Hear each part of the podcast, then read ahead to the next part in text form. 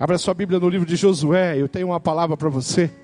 Eu tenho um desafio para você. Eu quero que você saia daqui com um coração cheio de graça, convicto de que o Senhor tem algo para falar ao seu coração.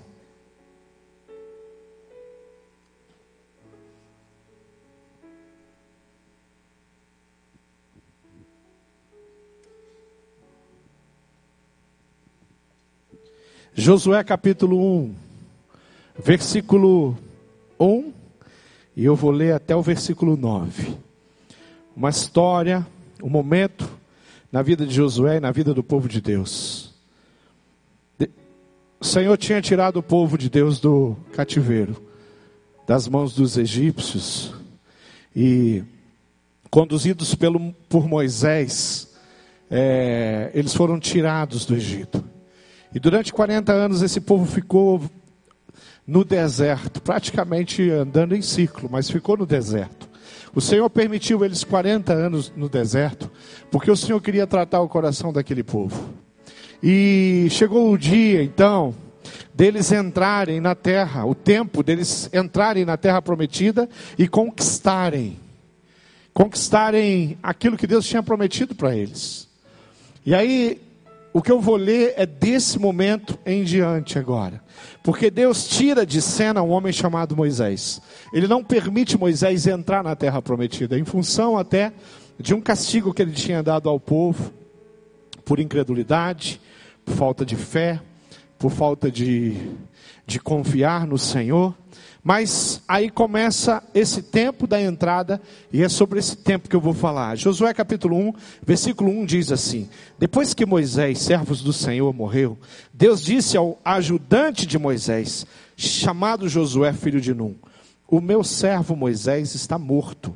Agora você e todo o povo de Israel se preparem para atravessar o rio Jordão e entrar na terra que vou dar a vocês.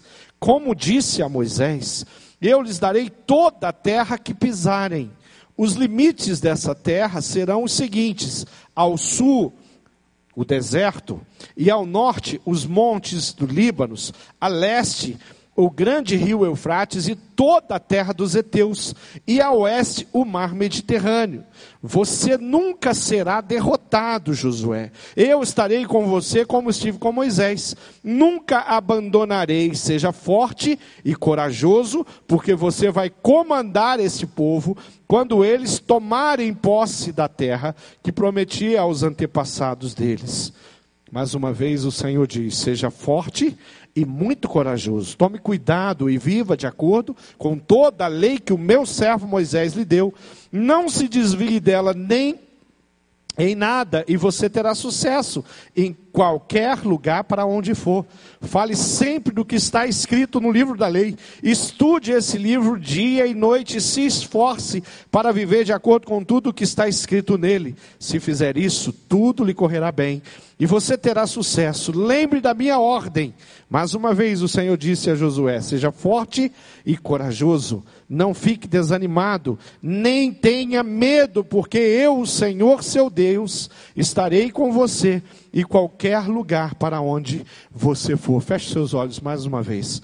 Pai, nós te louvamos pela tua palavra. Nós pedimos a tua orientação e nós oramos no nome de Jesus.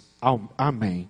Querido, Deus, sem sombra de dúvida, é, escolheu usar homens, mas ele precisa de homens que tenham atitude.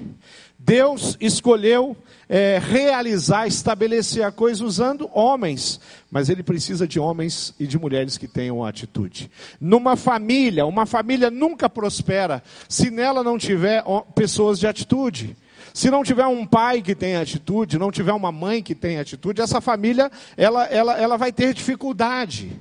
Quando nós temos numa família quando nós temos alguém ali que, ao invés de escolher fazer as coisas da, da, da, da melhor forma, da forma correta, escolhe Deus a fraqueza, escolhe a, a se abster daquelas que são a, a, os deveres, o que vai acontecer é que essa, essa família vai ter dificuldade. Se numa empresa não tiver um homem forte, um líder forte, uma líder forte, essa empresa vai ter dificuldade. A empresa precisa de gerentes, de diretores, de pessoas que têm, é, é, que têm um comprometimento com aquilo, que sejam de fato dedicados. Pessoas que façam aquilo que é correto. Nós estamos passando por lutas no nosso país, porque nós temos muitas pessoas lá que são nossos dirigentes e que não têm a atitude adequada. Nós testemunhamos coluios o tempo inteiro, corrupção. Por quê? Porque falta pessoas que de fato são determinadas a fazer aquilo que é correto. Em todas as dimensões isso acontece. Nossa igreja tem crescido muito. Nos últimos anos nós crescemos. Nós estamos chegando agora a perto de 4 mil membros da nossa igreja. Temos quatro cultos na semana. Estamos com dificuldade já no culto de domingo das 10h45, não está cabendo o povo. O culto das 9 está enchendo esse salão inteiro. E assim, nós vamos prosperando. Mas, querido, nós temos uma, uma liderança nessa igreja muito séria. Eu nunca vi tanta gente boa, responsável. Eu e a minha esposa, nós tivemos um compromisso hoje, durante o dia, fomos a um passeio. Queridos, eu não precisei pegar o meu telefone, ligar para ver se as coisas estavam acontecendo. Quando eu cheguei aqui, pessoas responsáveis de atitude já tinham é, resolvido tantas coisas. Todas as coisas ali das crianças já estavam preparadas. A música, eu cheguei aqui, eles já estavam se preparando, ensaiando, já tinham escolhido. É, gente séria. Eu, como pastor, não precisei ficar o dia inteiro checando, ligando, olhando e por quê? Porque nós temos pessoas que são responsáveis naquilo que elas fazem. Na minha casa é assim. Quando eu ou a minha esposa nós falhamos com o nosso dever, as coisas não vão funcionar. Não vão acontecer. Se eu falho como pai, os meus filhos vão ter problemas. Se eu falho como esposo, a minha esposa vai ter dificuldade. O nosso casamento pode, podia ter acabado por uma irresponsabilidade, por falta de, de dobrar o coração diante do altar de Deus e pedir, Pai, me dá sabedoria, porque eu quero ser usado pelo Senhor na vida da minha família. Se tem uma oração que o nosso presidente deveria fazer a cada manhã, é pedir misericórdias a Deus, Deus Todo-Poderoso, Criador de todas as coisas, que conhece o Brasil e que ama o Brasil. Me ajude em todas as decisões que eu tenho que tomar em todas as conversas, em todos os acordos políticos que eu tenho que fazer. Deus havia escolhido um homem muito sério para tirar o povo do Egito, um homem chamado Moisés. E, junto com Moisés, Moisés, direcionado por Deus, escolhe um homem muito determinado também. Um homem muito sério e que ouve a voz de Deus e que faz aquilo que Deus desejava que ele fizesse. Será que eu posso olhar para a minha vida e falar, eu tenho feito as coisas de acordo com o que Deus deseja de mim? Se você está tá funcionando assim, eu não tenho dúvida que você é próspero, que a sua casa é próspera, que os seus filhos estão prosperando, que o seu relacionamento está prosperando. Você fala, não, eu estou levando as coisas do meu jeito, queridos. O barco vai afundar. O barco vai afundar. Porque do nosso jeito as coisas não vão. Quando eu olho para para essa essa história e eu vejo aquele povo, aquele líder sendo dirigido por Deus, sendo conduzido por Deus, fazendo as coisas do Deus determinou, ele deu os nomes da cidade, ele falou quais eram, qual era a cidade que ia ser conquistada primeiro. Ele deu a, a ordem, olha um Deus que fala, vai lá e faça o seu trabalho. Ele falou, Deus não faz assim. Deus fez, vamos lá. E nós vamos conquistar aquelas cidades todas. E essa terra toda, a terra conhecida como terra de Israel, a terra de Judá, a terra de Jerusalém, vai ser conquistada. Então, nós temos um Deus, mas nós em tudo precisamos de pessoas com atitude. Eu ouvi uma história interessante em que um, um rei, ele no caminho ali, pensa numa Pensa numa província com, com ruelas curtas, e aquele rei mandou colocar uma pedra no meio do caminho aonde todo o povo passava, a avenida principal, a 15 de novembro ali, desse, desse reino, né? E ele falou: coloca essa pedra lá no lugar que ela atrapalha as pessoas de passarem. E aquela pedra ficou naquele caminho, as pessoas vinham e encontravam aquela pedra e todos reclamavam daquela pedra. Essa pedra está atrapalhando. E vinha outros e falava: essa pedra não deveria estar aqui. Alguém deveria tirar essa pedra. O prefeito tinha que tirar a pedra. O governador tem que tirar a pedra. Por que, que o rei não manda alguém tirar essa pedra? E, e sempre pessoas passando ali reclamando da pedra que está no caminho. Mas aquela pedra foi o rei que mandou colocar ali. Ele tinha uma lição para o seu povo. Até que um dia chegou um homem de atitude, uma espécie de Josué, uma espécie de Moisés, e ele chega e ele se depara com a pedra. Quando ele encontra a pedra, ele fala: Eu preciso tirar essa pedra daqui. Quando ele pega aquela pedra, com muita dificuldade, porque não era uma pedrinha, ele consegue remover aquela pedra para tirar ela do caminho. Adivinha o que tinha embaixo daquela pedra? Tinha uma carta do rei e muitas moedas de ouro, premiando a atitude daquele homem. Muitas pessoas passaram por cima daquilo que era uma bênção, não é? Já pensou? Você tira uma pedra e encontra um monte de moeda de ouro? Mas às vezes, nós não alcançamos aquilo que Deus tem que é valioso, que é precioso na nossa vida profissional, na nossa casa, nas conquistas que Deus quer que nós tenhamos com os nossos filhos, com o nosso casamento, com os nossos parentes, com as pessoas que nós amamos, com aquilo que nós acreditamos, porque muitas vezes falta a atitude de fazer aquilo que o Senhor quer, o nosso rei. Ele tem um plano. Ele quer usar você. Às vezes a gente fica numa situação e a gente olha e a gente sempre fala assim: o problema é ele, o problema é ela, o problema é a empresa que eu trabalho, o problema é o chefe que eu tenho, o problema é minha esposa, o problema são os meus filhos, o problema é esse meu filho mais velho, é o meu filho mais novo. Porque ele é isso, ele é aquilo, e às vezes a gente não, se, não consegue entender que Deus quer sim nos usar para que aquela situação deixe acontecer daquela forma. Então é hora de eu ter atitude. Josué era um homem de atitude. Josué era o tipo de pessoas que Deus falava e ele fazia. A Bíblia tem alguns personagens interessantes e que foram e eram usados por Deus. A Bíblia fala dos profetas, os profetas falavam em nome de Deus. A Bíblia fala dos reis, os reis governavam. E muitos reis governaram segundo o seu coração. E, quem, e quando você lê quem está lendo a Bíblia toda esse ano sabe, nós estamos. Quem está lendo a Bíblia toda esse ano já deve ter chego ali no livro de, de Salmos, né? Eu estou terminando Salmos já. E eu já passei por todos aqueles livros que contam a história dos reis. E levanta um rei e fez aquilo que desagradava o Senhor.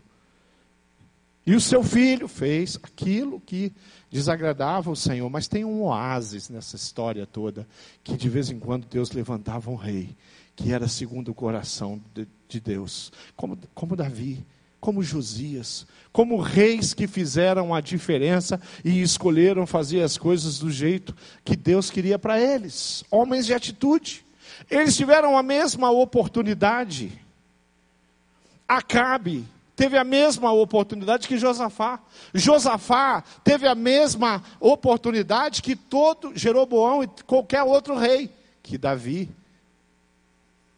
que Josias, reis que fizeram coisas lindas. Os reis governavam é, há um período na Bíblia que Deus levanta os juízes para julgar a causa das pessoas. Ele levanta sacerdote para ministrar, para interceder. Aquele que recebia, as pessoas vinham com as suas oferendas para fazer ali um altar, para queimar ali animais em sacrifício, em função dos erros e dos pecados que eles tinham cometido. Deus escolheu usar pessoas, Ele escolheu levantar pessoas Deus escolheu que nós teríamos líderes. Nós temos em torno de 350 pequenos grupos na nossa igreja. Toda semana eles se reúnem. Eu acho isso um milagre tão extraordinário. Quando eu vejo gente, 350 reuniões, encontros, 350 casas abertas. 350 líderes foram responsáveis. 350 líderes semanalmente, junto com líderes em treinamentos, estão cuidando de pessoas. E não pense que é fácil isso. Não pense que é uma tarefa simples, é uma tarefa muito nobre. Mas não é uma tarefa simples. Pessoas que têm atitude e que o Senhor, então, pela atitude, resolve usar. Eu queria que você é, enxergasse na, nessa história que eu li alguns obstáculos que foram se levantando. O primeiro obstáculo que se levantou diante de Josué é um obstáculo que eu chamei de obstáculo natural. O que que era? Era você marchar com um povo, você está caminhando em direção ao lugar aonde Deus estabeleceu. De repente, no caminho você encontra o que? Você encontra um rio, o Rio Jordão. Nesse espaço, um rio de correntezas. Como é que eu vou atravessar um Rio Jordão com um povo, em torno aí de, não sei, vamos chutar, 2 milhões a 3 milhões de pessoas caminhando numa procissão, indo em direção a uma terra, liderado por um homem chamado Josué, chega diante do rio, aquele rio de correnteza, legal, vamos lá, os mais valentes, mais fortes, aqueles nadadores, eles atravessam, mas como fica os idosos, os doentes, as crianças, os animais, a criação, os bebês? Pessoas que nem nadar, sabe? Como é que atravessa? Não, não atravessa. Não tem como atravessar. Mas diante do obstáculo natural que aconteceu, ah, o povo vindo, de repente eles encontram uma barreira. O que Deus fez? Deus faz um milagre. Isso tem uma história que eu gosto na Bíblia. É a história dos dois altares. Quando eles chegam nessa situação, o Senhor fala para Josué: Olha, escolha doze homens, pega doze pedras, faça dois altares. Como assim dois altares? Coloca um altar dentro do rio. Faça um altar com pedras dentro do rio. E faça um altar com pedras aqui fora do rio. Querido, quando você faz um altar com pedra dentro do rio, e a água está correndo, você não vê esse altar. Não tem como eu enxergar esse altar. Né? Quem chegasse ali depois, anos depois, é, vai só ver o rio, não vai ver que dentro, não vai saber que dentro do rio tem um altar que foi construído. Mas quem passar por ali vai encontrar um monumento fora que, são, que é de pedras e vai falar: isso aqui é um altar. Alguém estabeleceu um altar, um altar visível e o outro altar que é invisível. Quando eu penso em adoração, eu sempre ligo a esses dois altares. Eu creio que Deus, ele, quando ele se relaciona comigo, ele está muito interessado no que, é que tem dentro do meu coração. Aquilo que só Deus vê. Ninguém vê, mas Deus vê. Ele sabe como eu estou me sentindo. Ele sabe de fato o tipo de adorador que eu sou. Ele sabe de fato o tipo de amor que eu tenho pela presença dele, o prazer que eu tenho. Ele conhece o quão genuíno é o que eu tenho dentro do meu coração. Se por um acaso eu não tenho essa genuidade, se por acaso eu não tenho esse sentimento nobre, Deus olha e ele vai enxergar, está faltando no coração dessa pessoa um altar. Aquele escondido, aquele que não dá para encenar, aquele que não tem farisaísmo. Fariseu significa teatro. É Deus olhando e Ele está enxergando o oculto. O que, o que a minha esposa não enxerga, Deus enxerga. O que o seu esposo não enxerga, Deus enxerga. Mas tem um outro altar que vocês podem ver, que a família pode ver, que os amigos podem ver, que é a minha conduta, o jeito que eu sirvo ao Senhor, a maneira como você anda com Deus. Esses dois altares são fundamentais.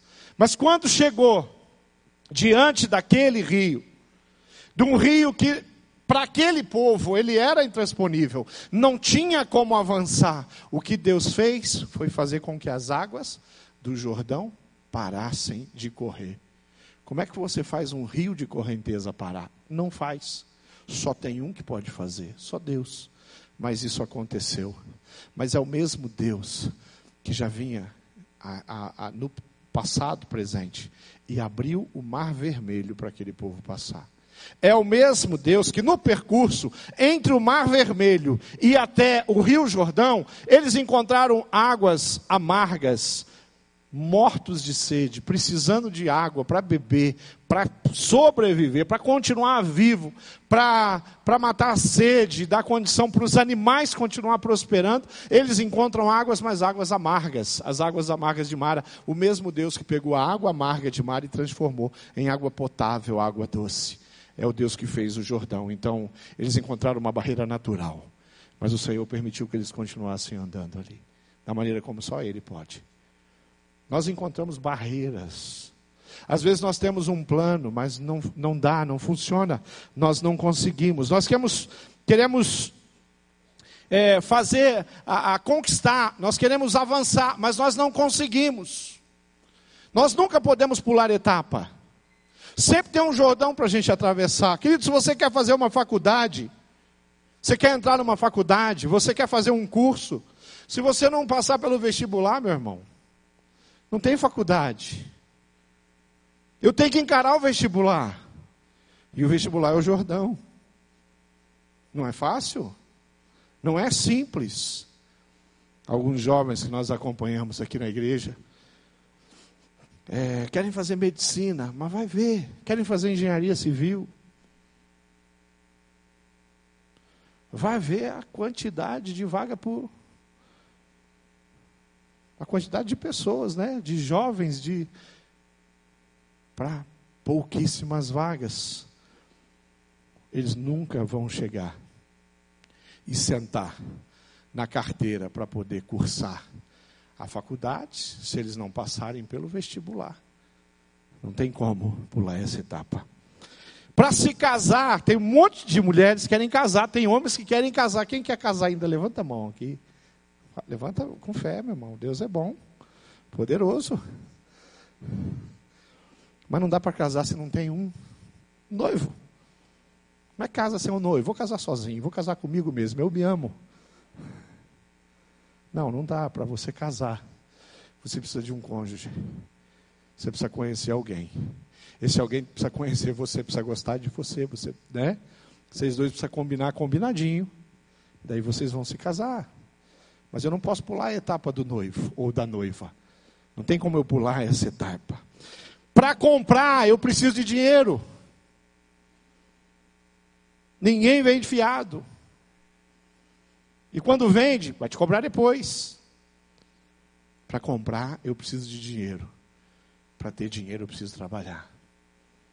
Eu preciso usar a capacidade intelectual que Deus me deu. Eu preciso da benção dele. Para andar com Deus para conhecer a Deus, eu preciso me colocar à disposição dele. Eu preciso me entregar. Eu preciso dizer: Deus, eu quero te conhecer. Se revele para mim. Se apresente. Porque com Deus é assim. Se tem uma coisa que o ser humano não pode dizer é, na totalidade é que ele conhece a Deus. Queridos, nós cada dia nós conhecemos um pouco mais de Deus. A bondade, a misericórdia, o cuidado, os milagres, coisas que, que a gente vai vivendo. O livro de Tiago tem um texto muito precioso, diz, se tem alguém doente entre vocês, vá lá, leva os anciões, para que o doente se arrependa dos seus pecados, para que ele seja curado, diz o texto bíblico. Mas deixa eu te dizer uma coisa. Quando eu vejo essa primeira parte, que diz: se tiver alguém doente, leve os anciões, leve as pessoas mais experimentadas. Deus não está dizendo, querido, que os jovens não podem orar pelos enfermos. Ele não está dizendo que os adolescentes não podem orar pelos enfermos. Ele não está dizendo que a oração de uma criança não tem poder, porque é mentira, tem poder. Mas ele está dizendo: se tem alguém doente, garanta que tenha pessoas maduras. Por quê? Porque pessoas maduras têm sabedoria do quê? De uma jornada.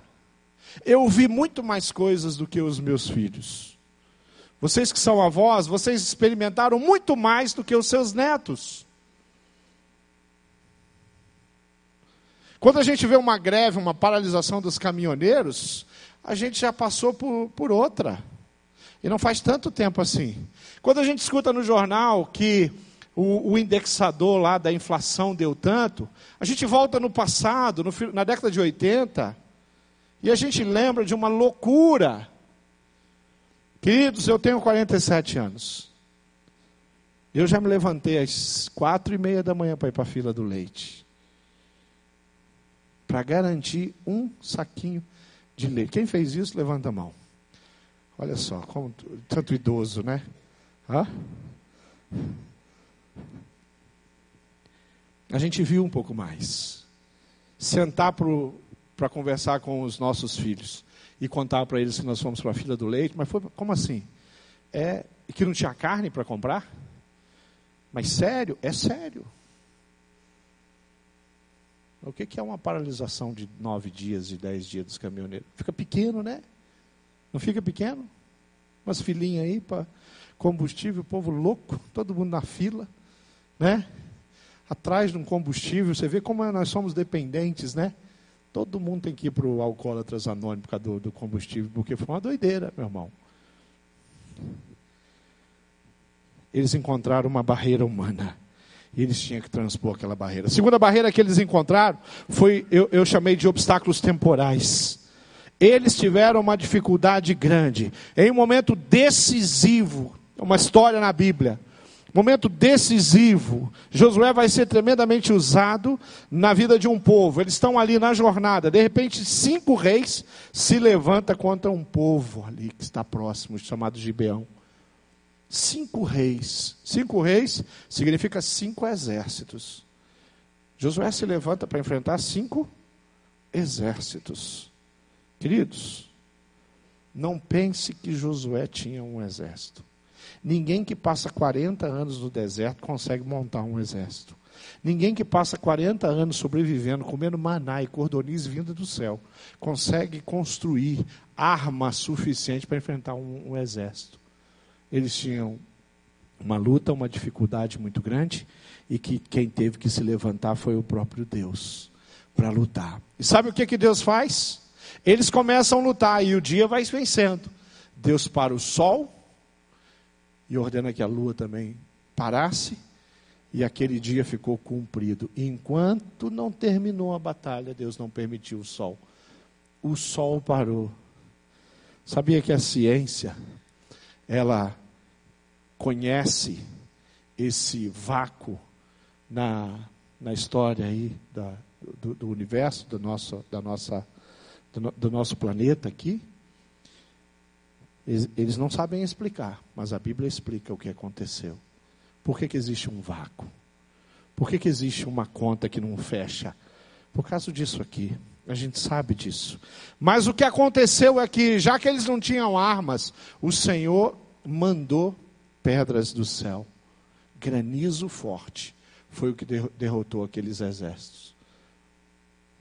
Quando se levanta uma barreira desse tamanho, Deus faz com que sol e a lua pare e eles possam continuar. Às vezes nós experimentamos dificuldades financeiras que são inesperadas, está tudo caminhando bem, Está tudo jóia, está tudo sob controle, mas vem uma enfermidade. Com a enfermidade eu não posso trabalhar, não trabalhando eu não faço recurso. Aí se levanta uma, uma luta muito grande financeira, em função de uma enfermidade. E eu dependo de Deus agora, para que eu possa ter recursos para pagar as contas. Às vezes a dificuldade financeira vem mas por inconsequência. Vem por, porque eu não fiz a minha parte. Vem porque eu fiz as coisas erradas e de repente eu me deparo com uma multa muito grande aí da, da, do leão, né? E aí eu tenho, de repente eu me deparo com um valor que eu tenho que pagar muito grande, que é fruto de uma de coisas que eu fiz errado. Coisas que eu deixei de pagar, coisas que eu deixei de às vezes a dificuldade veio por causa da preguiça, porque eu não levantei para trabalhar, porque eu não fui competente, porque eu não prestei atenção. Mesmo quando a minha dificuldade é proveniente do meu erro, eu posso me levantar e pedir as misericórdias desse Deus, e Ele vai me ajudar, e vai mudar o meu caráter, vai mudar o meu coração, Ele vai mudar isso. Às vezes eu dependo de um milagre, às vezes você fala assim, pastor, o senhor não conhece a minha situação, o senhor não conhece a minha história, o senhor não conhece o meu casamento, o senhor não conhece a minha esposa, o senhor não conhece o meu marido, o senhor não sabe como ela é, como ele é, o senhor não conhece a empresa, o senhor não sabe a situação que eu estou vivendo, o senhor não sabe o rolo que eu me meti. Não tem saída. Quando não tem saída, é aí que entra alguma coisa que a gente chama de milagre. Milagre só, só é milagre quando é algo que nós não tivemos a, não tínhamos a menor possibilidade de fazer aquilo. Milagre, por exemplo, de cura física, ele só acontece quando é, todos os recursos humanos uma boa alimentação, um bom tratamento, a quimioterapia. Eu fiz tudo que a medicina tinha, e, e isso pela graça, pelo amor, pela misericórdia de Deus, através do tratamento, eu fui sarado, eu fui curado. Mas às vezes a medicina fala assim: eu não tenho o que fazer. Não tem recurso, não adianta mudar a sua alimentação, não tem nada que você possa fazer que vai mudar o seu quadro clínico. Aí de repente você se depara com a restauração, a cura. Aí aconteceu um milagre. Milagre é quando você não tem de onde tirar um recurso financeiro para pagar uma dívida. Mas de repente surge uma situação grande. E você então prova ali o poder e o milagre de Deus. Como é que está? Como é que estão as coisas? Como é que você está vivendo? Que tipo de obstáculo você precisa vencer? Um obstáculo interessante, importante que a gente precisa entender é o obstáculo espiritual. Depois de conquistar a terra prometida, eles entraram, Deus colocou eles lá. Alguma coisa deu errado. Tinha uma confusão. Josué precisava saber que confusão que era. O que está acontecendo?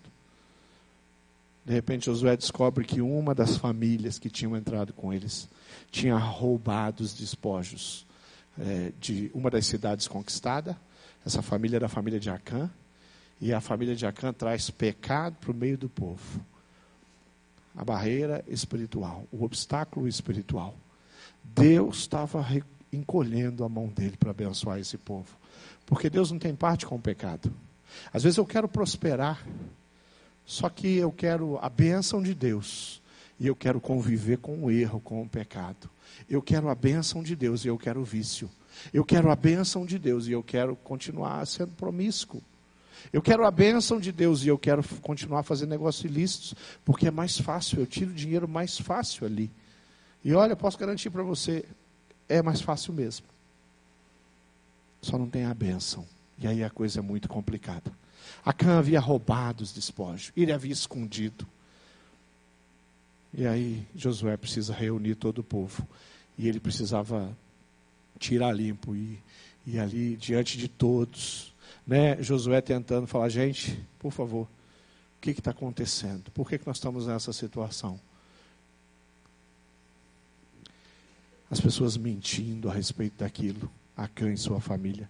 Deus mais uma vez vai agir, vai consumir aquela família e vai tirar o pecado do meio daquele povo e eles vão continuar prosperando. Eu preciso olhar para a minha vida desse jeito. Às vezes tem obstáculos na minha vida, às vezes o meu obstáculo é natural, é alguma coisa que aconteceu, às vezes o, o obstáculo que eu tenho é espiritual.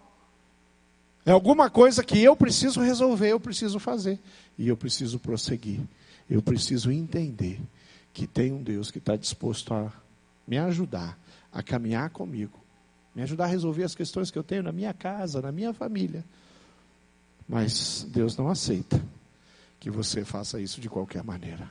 Eu não sei quanto tempo, querido, quanto tempo você tem gasto é, buscando resolver as coisas sozinho, sem a ajuda de Deus. Eu não sei quanto tempo faz que você não tem se dobrado diante da soberania de Deus para abençoar, para consagrar, para se colocar à disposição do Senhor, para perguntar para Deus. O salmista se apresenta para Deus e ele fala: Senhor, tem alguma coisa em mim, algum caminho mal que eu ainda não enxerguei? Sabe por que, que ele está falando isso? É porque ele está na presença de Deus e ele está confessando os pecados e os erros. Ele está falando: Deus, me ajuda, por favor. Pai, tem alguma coisa? Ele fala assim: sonda o meu coração e vê se há em mim algum caminho mau. Ele está falando, Pai, me mostra, porque se o Senhor me mostrar, eu vou resolver isso aí. Eu vou correr atrás, eu vou resolver. Tão bom quando você encontra uma pessoa cheia de Deus, cheia do Espírito, e ela fala assim: Pastor, eu estou fazendo alguma coisa errada. Eu falo, querido, eu não consigo ver. Eu acho que não. Se você se você estiver fazendo alguma coisa errada, continua firme na presença de Deus, Ele vai te mostrar. Ou às vezes a pessoa fala, pastor, eu fiz assim, assim, assado. Será que eu fiz errado? E você fala, não, você não cometeu nenhum erro, é isso mesmo. É desse jeito que a gente resolve as nossas situações. A busca de Deus. Aquele povo estava vindo, estava caminhando. Acã resolveu roubar. E o roubo é pecado. Deus não gostou nada daquilo. Ele ficou irado com o povo. A coisa complicou para todas as famílias. Como diz no popular, o bicho pegou ali. Mas Deus resolveu. O povo todo se santificou. Acã pagou com a sua própria vida pela falta de reconhecimento e arrependimento e pela burrice que ele fez de não fazer as coisas do jeito de Deus. E o povo continua novamente a vencer, continua novamente conquistando, a vida continua. Tem alguma coisa travando a sua vida? Tem alguma coisa que está impedindo que você vá para frente? Tem algum pecado, tem algum erro, tem alguma, algum hábito que você fala, isso não faz sentido, não abençoa a minha família, não abençoa os meus filhos, não abençoa o meu casamento, não abençoa os meus pais. Eu preciso largar isso e deixar isso. Nós precisamos vencer. Eu queria fechar a minha palavra, dizendo que nós precisamos crer e que toda a ação, toda a ação tem uma reação divina. Toda vez que você ora, tem um Deus que ouve, e segundo o teu coração, ele age. Toda vez que você é sincero e honesto com Deus, você pode esperar que Deus vai agir. Olha só, quando clamar a Deus, orar, pedir a Deus, é uma ação humana. A reação divina é Deus respondendo a sua oração. Aquele que pede, a Bíblia diz, recebe. Pedir, uma ação humana. Responder, uma reação divina. Bater na porta de Deus, uma ação humana abrir a porta e fazer as coisas acontecer é uma reação divina. Estender o cajado para o Mar Vermelho, tocar na pedra no Rio Jordão era o papel do homem. Uma reação humana, é o que Deus esperava de Moisés, é o que Deus esperava de Josué. Abrir o mar, fazer as águas do Jordão parar, uma reação divina. Josué e Moisés não tinham a menor condição de fazer aquilo. Pisar no Jordão, sim, era uma, algo que Deus podia fazer. Rodear as muralhas de Jericó seis dias, e no sétimo dia fazer isso sete vezes, era o papel do povo de Deus. Ruir, colocar toda aquela muralha no chão, poder de Deus, reação divina. Jogar uma pedra com uma funda em direção a um gigante, ao gigante Golias, era o que Davi podia fazer. Derrubar o gigante Golias com uma pedra e uma tiradeira, isso é uma reação divina, só Deus para fazer aquilo. Colocar aquela pedra no lugar certo e derrubar aquele homem. Tocar nas vestes de Jesus.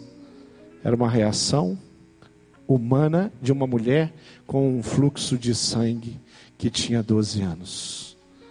Curar, restaurar a enfermidade. É o poder que Jesus Cristo tinha para oferecer para aquela mulher. Vamos ficar de pé. Existe uma ação e existe uma reação. E talvez o que você precise hoje sair daqui assumindo, eu vou ter uma ação. Eu vou me comprometer a vocês precisam cuidar, proteger e todos os dias orar por eles, para que Deus possa abençoá-los sim. Não pense que existe futuro garantido para alguém. Deus deu o livre-arbítrio para cada um de nós. Mas aqueles que oram, sustentam os seus filhos. Aquele homem que sustenta a sua esposa em oração, a mulher que sustenta o seu marido em oração, vai prosperar, vai chegar lá no final. Lá no final. Vai receber a medalha. Você venceu. Você é um vitorioso. Senhor Jesus falou: Olha, eu estarei contigo todos os dias. Eu garanto isso, é a minha parte. E a parte de Deus, querido, você não precisa se preocupar.